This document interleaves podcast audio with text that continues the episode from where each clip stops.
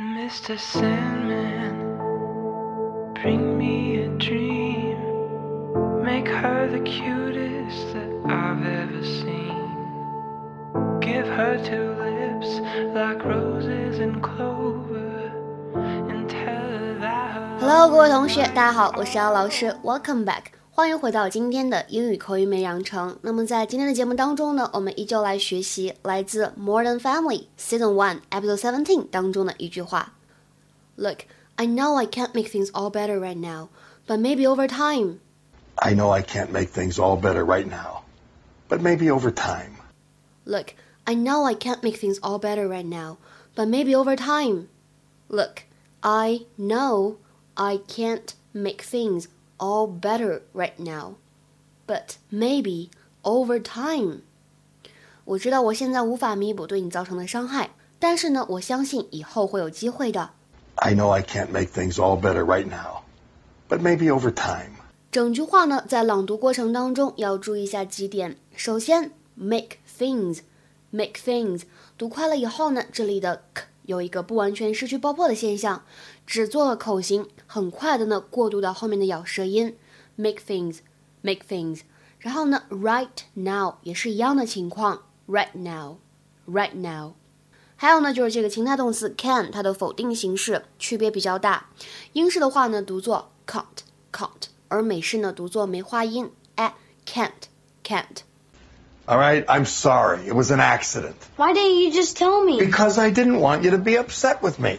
You and I had got off to a rocky start. Lately, it's been pretty good. I was just trying to avoid past mistakes. Look, I know I can't make things all better right now, but maybe over time. Maybe. 其实今天这个内容呢，很多都是之前讲过的，我们就算作是一个 review，算作是一个复习，还有一些更新吧。 Jay 他说了这样一个句子：You and I got off to a rocky start. You and I got off to a rocky start. You and I got off to a rocky start. 你和我呢一开始关系很僵，相处呢非常的不融洽，很不愉快。You and I got off to a rocky start. 之前呢，我们在公众号当中讲解《Desperate Housewives》绝望主妇的时候呢，说过这样一个句子：We just got off on the wrong foot. We just got off on the wrong foot. 就是我们一开始呢关系没有处好，没有怎么样的相处融洽。这里呢是一个非常类似的表达。那么再来看一下这句话，刚才 Jay 他说，I just try to avoid past mistakes。I just try to avoid past mistakes。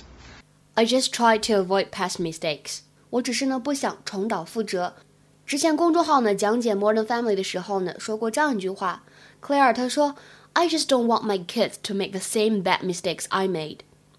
I just don't want my kids to make the same bad mistakes I made. 我呢只是不想我的孩子跟我一样犯这么严重的错误。还有呢，就是今天这个主题句，I can't make things all better right now。其实呢，讲到这个补偿，对吧？弥补对谁谁造成的伤害，我们之前公众号当中呢讲过这样一个句子，也是非常的实用又很简短，叫做 I'll make it up to you。I'll make it up to you。我呢之后会补偿你的。I'll make it up to you。好，最后呢，简单的说一下，在今天的主题句当中呢，后面这个 over time 什么意思呢？它表达的是 gradually，gradually，渐渐的，随着时间而改变，as time passes。比如说，当你朋友分手了以后，if you want to comfort him or her，如果你想安慰他，你可以说 things will get better over time。怎么样呢？慢慢的，一切都会好起来的。Things will get better over time。今天的话呢，请同学们尝试翻一下下面这个句子，并留言在文章的留言区。The social significance of religion has changed over time. The social significance of religion has changed over time. The social significance of religion has changed over time. 好，那么今天的分享呢，就先讲到这里了。See you around，我们下次再会。 Bring me a dream. The cutest that I've ever seen. Give her the word